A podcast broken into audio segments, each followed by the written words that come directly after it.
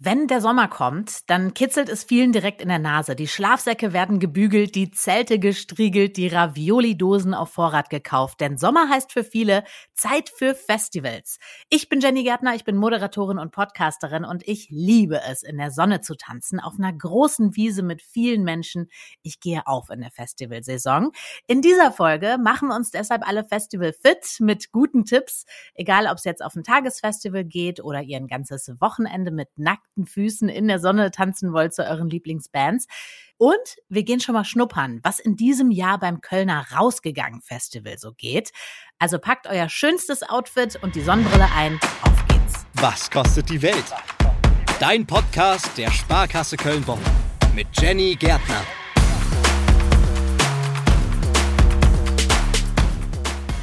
Ein Festival mitten im Wald klingt schon mal gut. Ein Festival mit einem Schwimmbad mitten im Wald, das klingt noch spannender. Bands hören mit nassen Füßen, ich finde, das ist eine großartige Kombination und das könnt ihr erleben. In diesem Jahr zieht nämlich das Rausgegangen Festival ein ins Waldbad in Köln-Dünnwald. Aber nicht nur die Location ist besonders, sondern auch das ganze Konzept. Aber besser erklären kann uns das Luisa Albrecht, die das Ganze nämlich mitorganisiert. Luisa, samstags ab mittags im Freibad. Viele denken da wahrscheinlich an ihre Kindheit zurück, aber genau das ist der Ort, wo euer Festival stattfindet. Wie seid ihr denn auf die Location gekommen? Wir haben das schon mal letzten Sommer besucht und dann noch mal im Herbst. Und wir waren tatsächlich sehr verzaubert von der Atmosphäre dort. Also wir sind hier ein Team von ungefähr fünf Personen, die so an dem Festival permanent arbeiten. Ich war anfangs eher so anti-Waldbad, weil es ist ja schon ein Stück draußen. Also es ist ja Köln-Dünnwald. Aber als wir dann halt da so rumgelaufen sind, waren wir einfach sehr verzaubert. Und ich war so, boah, wie krass wäre es, wenn halt da überall eine Bühne stehen würde und da wäre Live-Musik und du könntest baden und gleichzeitig irgendwie Musik hören. Das wäre halt voll krass. Man, man ist mitten im Wald und man darf auch schwimmen. Also genau. Schwimmsachen mit einpacken. Genau, man darf auch schwimmen. Man darf sich komplett austoben im Nicht-SchwimmerInnenbereich. Und in dem Schwimmerbereich, der halt so sehr tief ist, haben wir so angeleitete Workshops ähm, und da arbeiten wir zusammen mit den Blackfoot Beach und die machen da so ähm, Sub-Workshops für uns. Das ist dann angeleitet und dann darf man auch in das tiefe Wasser gehen, genau, aber eben nicht einfach alleine, damit das ein bisschen mehr geordnet abläuft.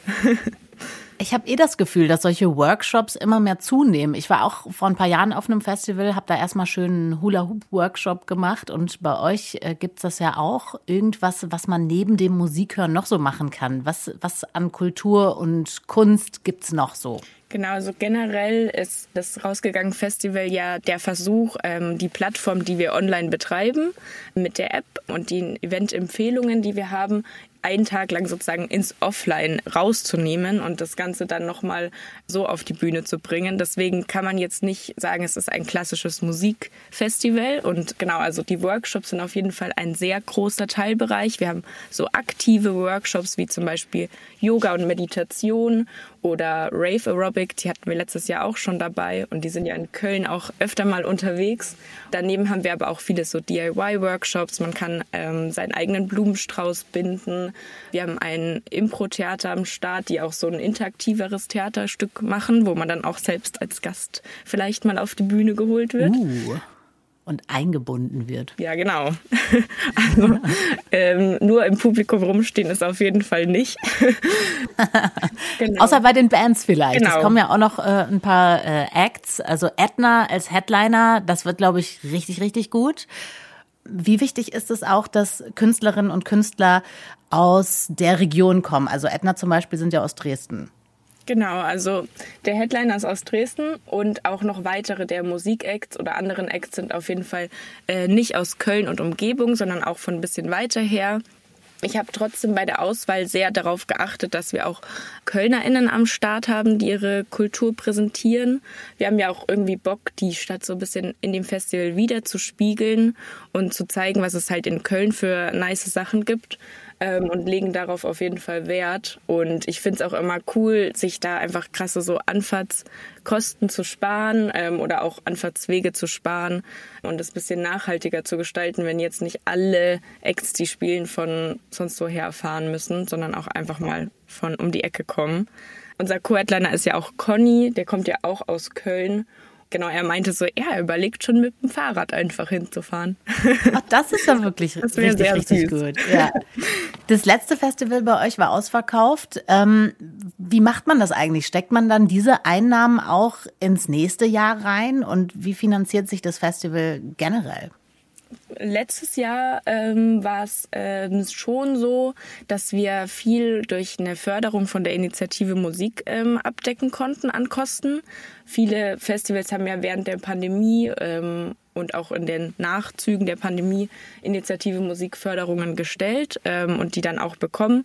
Und darüber konnten wir einfach voll große Kostenpunkte abdecken oder die einfach einfacher äh, finanzieren. Trotzdem ist es jetzt nicht so, dass bei einem Festival von 2000 bis 3000 Personen, die dann so vor Ort sind, so viel Einnahmen gemacht werden. Es ist schon so, dass ein Festival, vor allem ein Tagesfestival, krass teuer ist. Wir bei dem, vor allem jetzt in Dünnwald, wirklich für einen Tag alle unsere Infrastruktur dort aufbauen müssen. Also das heißt Bühnen, Technik, Toiletten, äh, Backstage-Zelte, Backstage-Einrichtungen, die ganzen Stände und so. Menschen, die das machen. Menschen, die das aufbauen, genau. Die ganzen KünstlerInnen, die ähm, kommen. Das ist natürlich alles super teuer. Ähm, und unsere Tickets kosten ja zwischen 23 Euro und ich glaube 47 Euro ist jetzt die letzte Preiskategorie. Ja. Und das ist natürlich nicht ultra teuer, ähm, aber finde ich auch völlig fair für einen Tag. Aber man muss sagen, es bleibt auf jeden Fall nicht mega viel übrig. Das heißt, die Ticketpreise decken nicht so viel ab. Wie wichtig ist denn dann auch sowas wie Sponsoring zum Beispiel? Das ist bei uns tatsächlich super wichtig.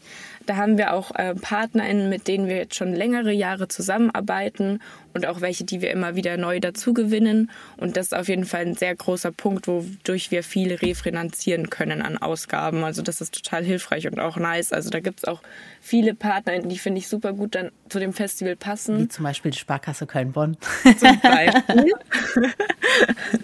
die dann einfach dem Ganzen auch einen Mehrwert bieten können. Ich finde es ja auch immer wichtig, dass man zum Beispiel auch ein gutes Bild machen kann, wenn man auf dem Festival ist. Äh, deswegen hat sich ja die Sparkasse Köln-Bonn auch gedacht, wir stellen einfach mal so einen wunderschönen, schnuckeligen Camper-Van für den äh, perfekten Hintergrund aufs Gelände. Was ist denn für dich als Veranstalterin besonders wichtig jetzt bei so einem Festival, wenn du das organisierst? Ich sage das immer und das klingt dann so unromantisch, aber ich sage es jetzt trotzdem. Ja, bitte. Also für mich ist tatsächlich, wenn ich Festivals selbst veranstalte oder auch Konzerte veranstalte, immer super wichtig, dass so infrastrukturell alles perfekt organisiert ist. Mhm. Auch wenn auf der Bühne irgendwie die krassesten Acts stehen oder so, das einfach so ein No-Go ist, wenn zum Beispiel es kein Wasser gibt oder zu wenig Toiletten, zu wenig Essen oder so auf dem Gelände. Also dann kann es einfach dazu führen, dass so egal wie nice die Musik gerade ist, das ganze Festival so zu so ein bisschen Desaster wird. Also das sind so Kleinigkeiten, die man vielleicht nur merkt, wenn sie halt fehlen, so, ne? Ja, wobei ähm, auch zum Beispiel ja äh, Woodstock ein gutes Beispiel ist, dass trotzdem also Menschenmassen ein gutes Festivalerlebnis hatten, vermeintlich, vielleicht auch verklärt, obwohl eigentlich alles andere schief läuft. eigentlich auch ein guter Hinweis an dich selber, ne? ja. Wobei ich glaube auch, dass da viel verklärt wurde. Das glaube ich allerdings auch, ja. Über die Jahre, die Erinnerungen wurden immer größer. Aber wenn wir jetzt Erinnerungen schaffen wollen, wir wollen aufs Rausgegangen Festival gehen, äh, was ist denn jetzt zum Beispiel das passende Outfit? Also äh, ihr habt ja das Motto zusammen leuchten. Also irgendwas, was leuchtet, wäre wahrscheinlich dann passend, oder?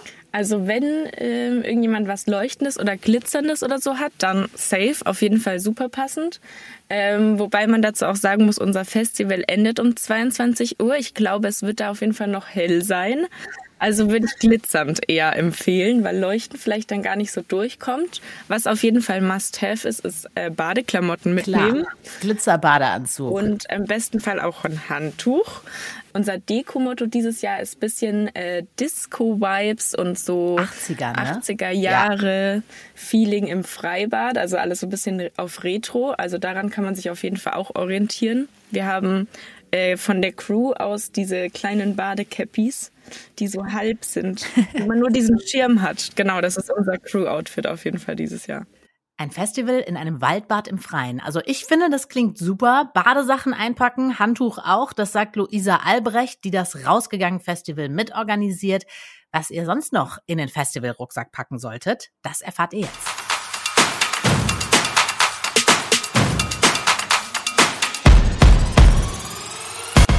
Soll sie ja geben, diese Leute, die noch nie auf einem Festival waren, die sich denken, oh, das ist doch nur so ein komischer Haufen von Leuten, die tagelang einfach nicht duschen und Bier trinken.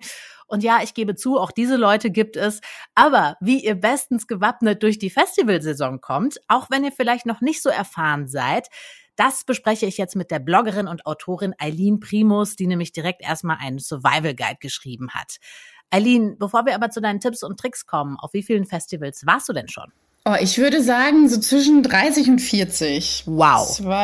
2017 war ich den Sommer über auf zehn verschiedenen Festivals, also drei Monate lang Dauercamper und habe auf ganz vielen Festivals in Deutschland verteilt gecampt und natürlich auch vor der Bühne gestanden und die Musik genossen. Was gefällt dir daran am besten? Du bist in einer kompletten Parallelwelt und kannst komplett einmal abschalten und alle Menschen, zumindest meiner Erfahrung nach der letzten 14 Jahre, sind unfassbar nett einfach zueinander und unfassbar hilfsbereit. Ob du jetzt den Dosenöffner vergessen hast äh, und in zwei Minuten fünf Leute vor dir stehen und deine Ravioli-Büchse öffnen oder ob da irgendwie fünf Einhörner auf dich zu galoppiert kommen und dir irgendwie mit äh, einem kühlen Bierchen aushelfen, weil es gerade so warm ist. Und man kann mal so einfach so komplett den Alltag und den ganzen Arbeitsstress und, und Gedöns, was man so hat, wenn man erwachsen wird, vergessen. Mhm. Und so ein bisschen kindlichen Spaß nochmal haben. Und die Zeit ist auch so wurscht, ob es jetzt 8 Uhr morgens oder 8 Uhr abends ist. Man lebt so in einer herrlichen, in einem herrlichen Tagesrhythmus und dann auch noch mit total tollen Bands oder auch neuen äh, Musikacts, die man kennenlernt. Ja, man merkt die Faszination bei dir total raus. Du kommst ins Schwärmen. Ich hoffe, ja. Ich habe natürlich auch in dein Buch geschaut und ein Tipp ist Müllbeutel umfunktionieren. Also Müllbeutel mitnehmen auf dem Festival. Man kann die gut umfunktionieren. Schreibst du da? Was kann man damit alles machen? Das ist vor allem als Regensicherung perfekt. Ah. Bei meinem allerersten Festival, da war ich gerade 18, vorher hat meine Mama mich nicht gelassen. Da hat es geschüttet wie aus Eimern. Und mit den äh, Müllsäcken kann man sich selber einfach ein Poncho basteln und sich abdichten. Aber da kann man dann auch im Zelt alle Klamotten mal reinpacken oder so Wechselsachen. Gibt nichts Schlimmeres, als wenn du mit klammen Klamotten in deinen Schlafsack dich pellen musst, weil dann hast du drei Tage später sowieso Schnupfen. Ja, das ist nicht schön. Aber das ist ja eigentlich dann auch ganz gut, wenn man auf ein Tagesfestival geht, oder? Also einen Müllbeutel mitnehmen ja. ist, weil ich finde, Absolut. es gibt ja auch nichts Schlimmeres als die Leute, die mit einem Schirm dann in den ersten Reihen stehen. Der wird dir am Eingang, wenn du Pech hast, eh sofort abgenommen. Das heißt, wenn du an deinem Schirm hängst, bist du den wahrscheinlich früher los, als du drin bist. Und Müllbeutel ist ja das Schöne. Man will ja so wenig Gepäck wie möglich mitnehmen. Müllbeutel sind ja klein zusammenknüllbar. Genauso wie diese Regenponchos, die wiederverwendbar sind. Die habe ich auch immer in meiner Bauchtasche. Entweder das eine oder das andere. Auch wichtig, mir sind auch schon mal die Schuhe dann ähm, undicht gewesen oder von Freunden sind die Sohlen durchgelaufen und mit, mit einem Müllbeutel um den Schuh rum kannst du dir dann auch behelfen. Dann trittst du nämlich nicht in irgendwelche Ekelsachen rein oder in spitze Sachen. Absolutes Horrorszenario unserer Zeit ist ja, das Handy ist leer. Der Akku, alle auf dem Gelände, es gibt seltene Steckdose. Was ist da dein Tipp? Da ist tatsächlich die ganz schnöde Powerbank mein Tipp. Also ich habe, ähm, wenn ich auf dem Wochenende zelte, auf dem Festival so drei, das sind ja meistens so vier Tage mit An- und Abreise, auch gerne mal sechs, ähm, habe ich drei Powerbanks dabei. Die lade ich vorher auf, das ist auch wichtig. Äh, immer schön in meine Notizen-App schreiben, Powerbank aufladen, weil ich bin schon sehr oft am Anfang losgefahren und das Ding war leer. Ja.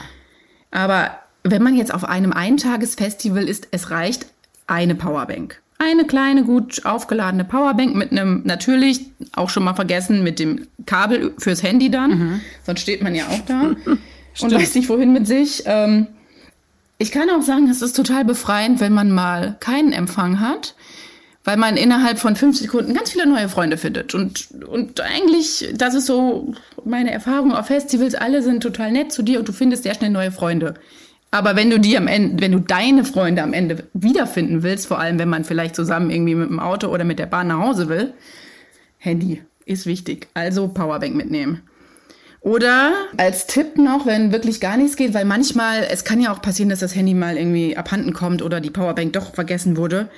Was hilft es auch, sich einen Treffpunkt vorher auszumachen? Ja, das stimmt. Also wenn man äh, reinkommt und vor allem noch irgendwie nüchtern ist, am besten, äh, dass alle sich einmal ganz kurz sammeln und sagen, okay, und wenn wir uns verlieren, hier 18 Uhr Treffpunkt am Riesenrad oder an der dritten Palme links, da am ne, Stand von XY. Das heißt, wir haben jetzt schon mal eine Powerbank, wir haben äh, ausgemacht, wo man sich im Notfall wiederfindet. Wir haben Müllbeutel eingepackt. Was muss denn sonst noch unbedingt mit? Unbedingt Sonnencreme. Ja. Egal ob lange oder vor allem auch nur so kurz, das vergisst man, das vergisst man gerne mal, wenn man ja auch nur einen Tag irgendwo äh, hindackelt. Auf Festivals jede mögliche Wettersituation habe ich schon durch. Also ich hatte 30 Grad, obwohl die Wetter-App mir drei Tage vorher gesagt hat, es gibt 10 Grad und Regen. Ich hatte es andersrum. Ich wurde evakuiert, weil es geblitzt und gedonnert hat.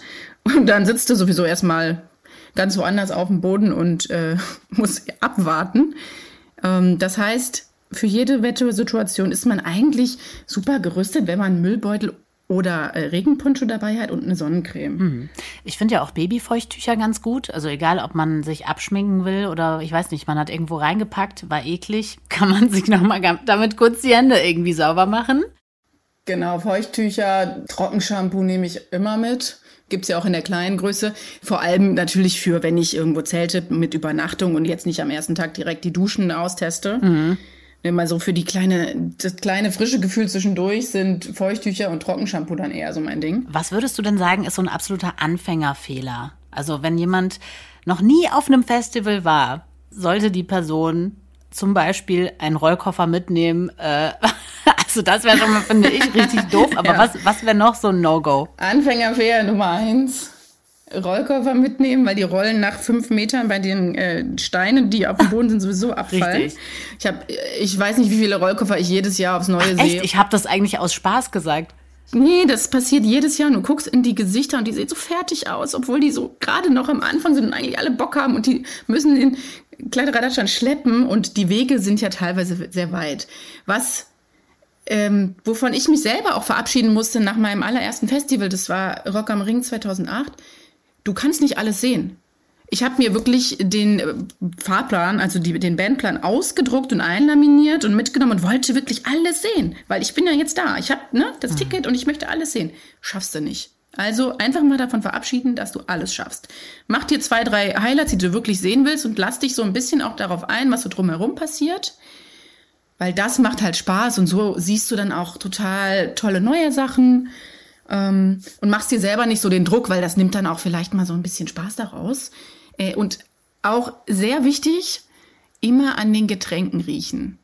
Klingt doof, ist aber schon passiert, dass Menschen den, äh, unser Wasser durch Pipi oh ausgetauscht oh haben, weil sie betrunken nachts aus Scherz reingepullert haben.